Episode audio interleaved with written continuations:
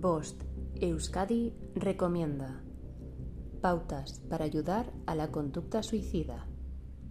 Según datos publicados por el Instituto Nacional de Estadística, INE, el suicidio es la principal causa de muerte externa en España, duplicando a los accidentes de tráfico.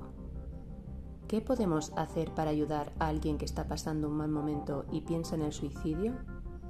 Antes que nada, cuando se detecte la idea suicida, hay que examinar con atención si es buen momento para intervenir sobre esta conducta suicida o nuestra actuación podría, por el contrario, agravar la situación. Debemos hablar de forma pausada, evitando gritar o hablar de manera alterada. Evitar los tópicos como todo va a salir bien.